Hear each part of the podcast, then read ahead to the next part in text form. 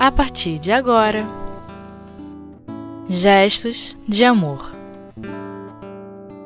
O Evangelho segundo o Espiritismo.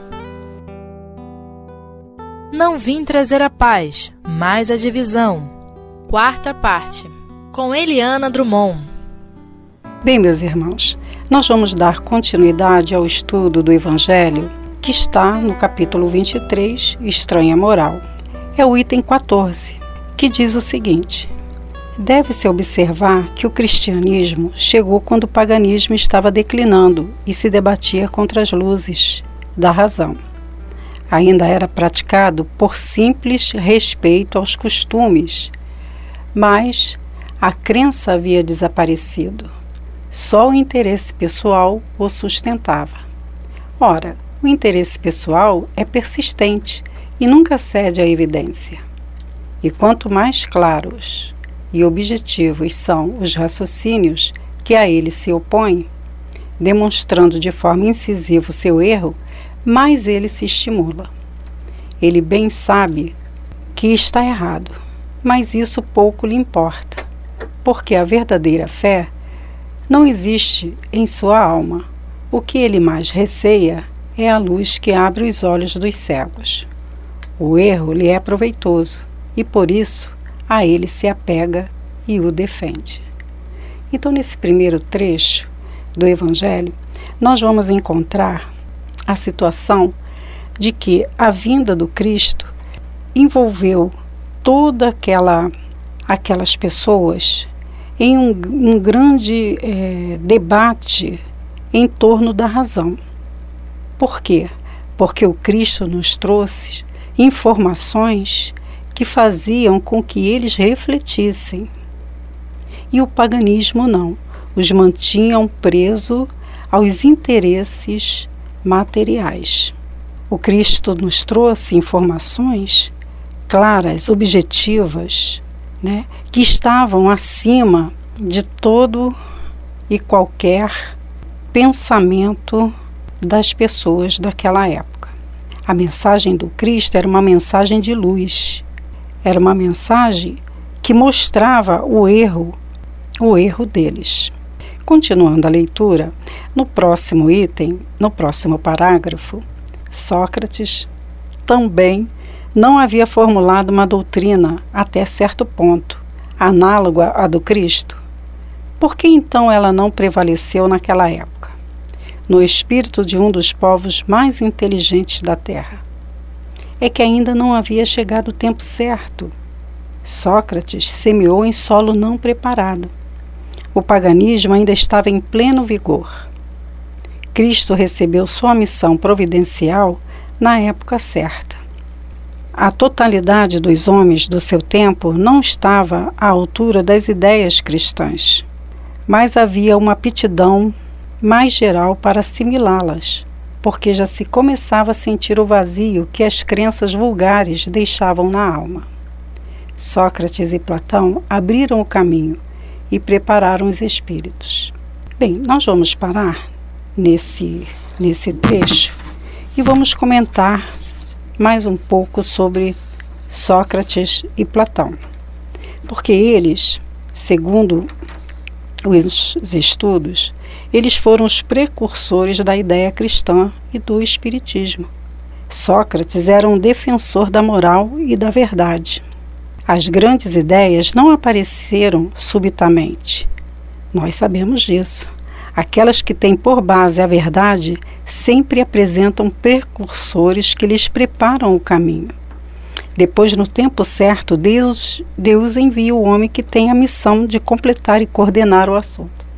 Sócrates apareceu em 469 a 399 e apresentou a ideia cristã, uns 500 anos antes do Cristo, dedicando-se ao estudo da moral, muito antes da vinda do Cristo, que se deu no ano 2 da era cristã. Sócrates, como Cristo, nada escreveu. Sócrates teve Platão, seu amigo, que escreveu sua doutrina. Então, Platão, amigo de Sócrates, que o acompanhou, foi que mais tarde elaborou, né, escreveu todos, todas aquelas mensagens que, se nós analisarmos no Evangelho, temos é, vários itens e que realmente, na análise, nós vamos a se, é, ver a semelhança de tudo aquilo que ele considerava como o correto, sendo mais tarde dita pelo próprio Cristo, como a gente ainda vai continuar a estudar aqui. O Cristo teve toda a sua doutrina registrada também por seus discípulos, semelhante a, Sócrates. Encontramos muitas semelhanças entre a doutrina de Sócrates com, com os ensinamentos do Cristo. A doutrina de Sócrates tinha como objetivos combater o paganismo e conduzir o povo para a ideia do Deus único, para a ideia da imortalidade da alma e para a ideia da reencarnação. Sócrates, como Cristo, teve a morte dos criminosos. Assim como Cristo foi condenado à morte em sua época de uma forma sacrificial, Sócrates também foi condenado à morte de uma forma também sacrificial, porque ele foi é, condenado a tomar cicuta. Ele foi vítima do fanatismo, assim como o próprio Cristo também. Em relação ao Cristo, além do fanatismo, ainda estava envolvido um outro fator, que era a questão do poder, porque os poderosos daquela época se sentiram intimidados com a presença de um homem que era chamado de o rei dos cristãos. Então, houve uma intimidação da parte dos homens, dos soberanos da época.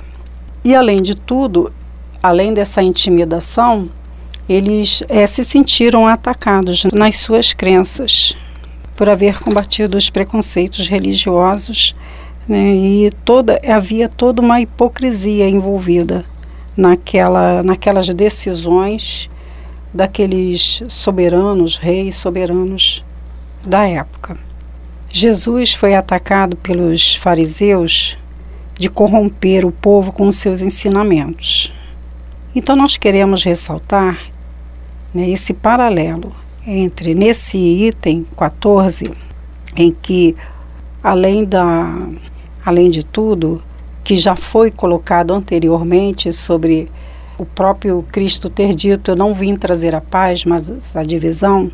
Então, a gente quer ressaltar esse paralelo do que uma doutrina trouxe, porque houve também divisões na sua época. É, Sócrates também foi muito combatido a ponto de ser preso e condenado à morte, assim como o próprio Cristo, porque eram verdades absolutas que mexiam com a mente corrompida e o sentimento daquelas pessoas.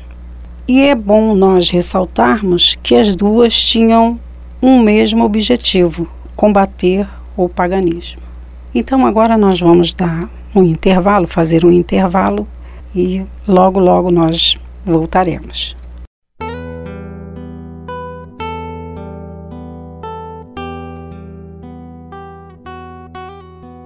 Gestos de amor. O Evangelho segundo o Espiritismo. Dando continuidade ao nosso estudo, nós já sabemos que Sócrates, assim como Cristo, estabeleceram uma nova maneira de se ver uma, uma doutrina. E a do Cristo, que prevaleceu, que permaneceu e que veio depois, 500 anos depois, e que permaneceu, assim como Sócrates, tinha o objetivo de combater o paganismo. Por que isso? Porque os ensinos de Jesus eram mais completos. Então, nada se perde com a comparação, que poderiam objetar.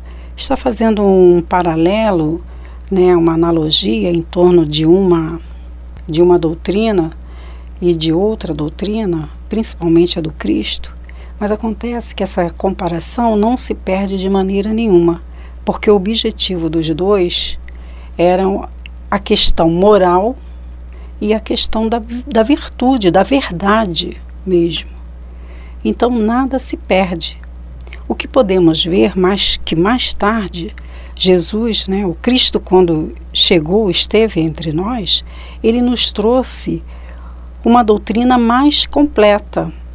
E assim nós não estamos diminuindo a missão do Cristo de maneira nenhuma por fazermos essa analogia. Porque se nós olharmos, é, nós como espírita, se nós olharmos, tivermos uma outra visão, nós vamos verificar que Sócrates ele teve um pressentimento da ideia cristã, dos princípios fundamentais da doutrina espírita, que mais tarde nós tivemos a sua a sua vinda. Vemos que todos os ensinamentos se destinavam a preparar o homem para receber e aceitar o Cristo com a sua mensagem de amor. Então esse é um dos uma das visões que nós precisamos ter. Toda aquela visão que Sócrates teve e que ele levou à divulgação, que ele falava, porque ele não escreveu nada, ele falava, Platão é que escrevia, foi uma preparação para esse advento que seria a vinda do Cristo e mais tarde o advento da doutrina espírita. E todas essas essas doutrinas anteriores tinham como base a transformação do homem e o desenvolvimento do sentimento de amor. Podemos então concluir que as verdades elas são eternas. Então, se elas apareceram lá, mais tarde elas novamente eclodiram e mais tarde ainda, através da doutrina espírita, essas verdades novamente ressurgiram. Se elas são eternas, é sinal de que esses espíritos eram espíritos adiantados. Eles tiveram conhecimento anterior dessas verdades que eles trouxeram. E ao reencarnarem na Terra, eles as levaram ao conhecimento daquele povo sofrido de todas as épocas. Nós temos é, povos sofridos pela falta de amor, por uma série de situações de cada época.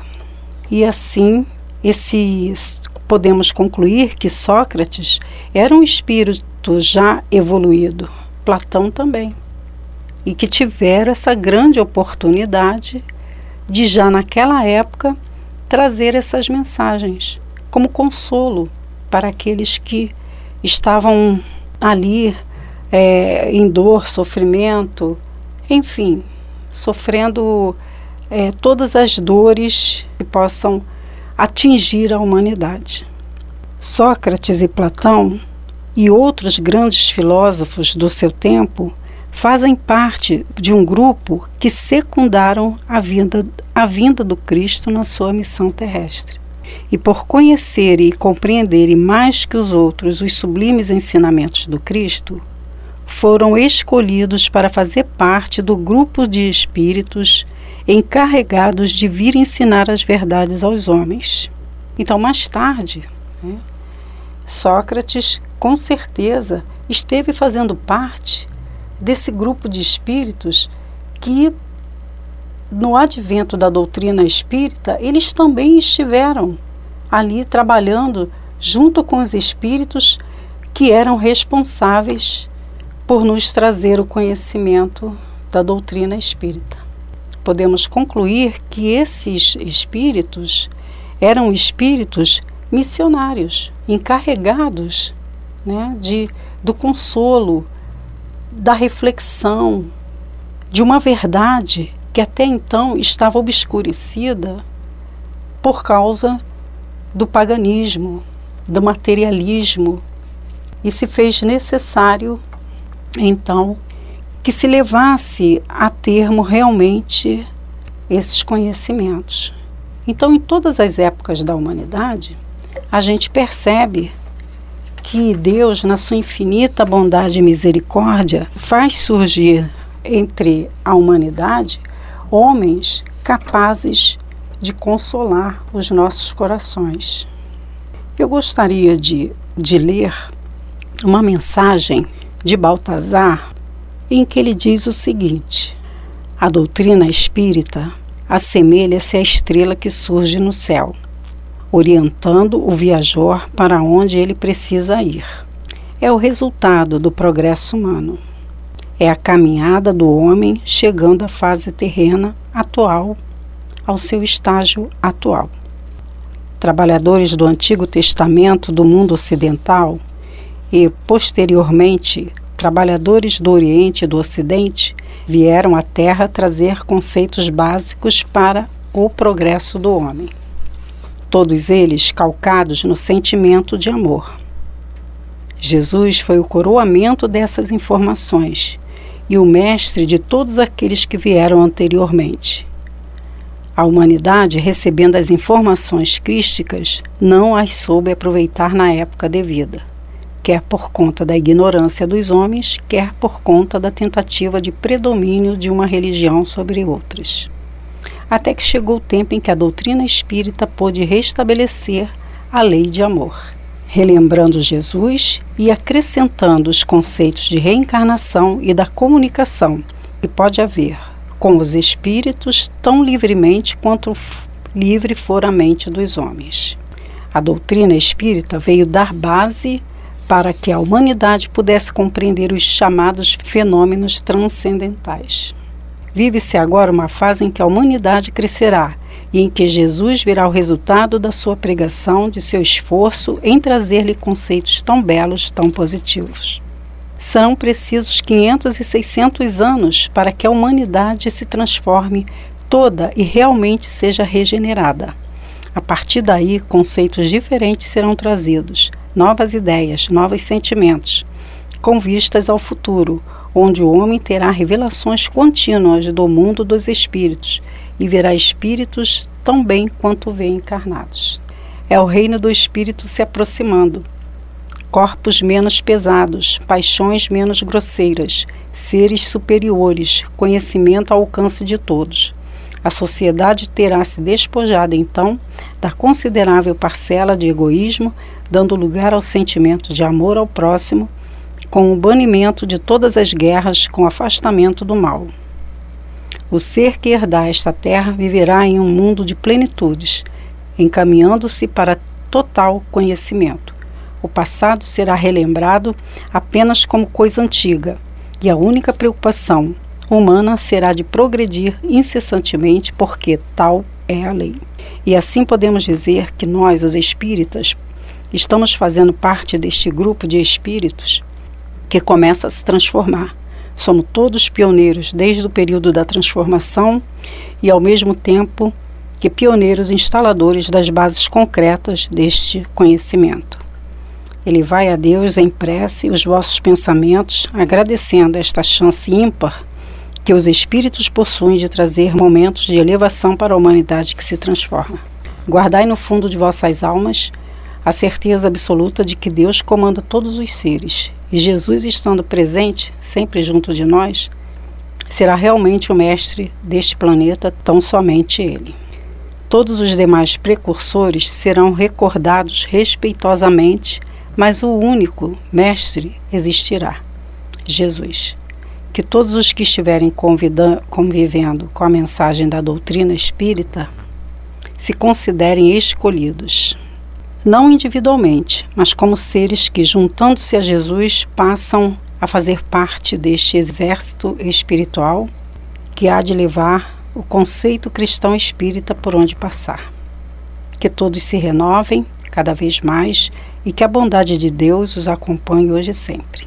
Assim seja, paz, Baltazar, pela graça de Deus. Então, como Baltazar mesmo colocou, esses precursores né, da doutrina espírita merecem todo o nosso carinho, todo o nosso respeito, todo o nosso amor.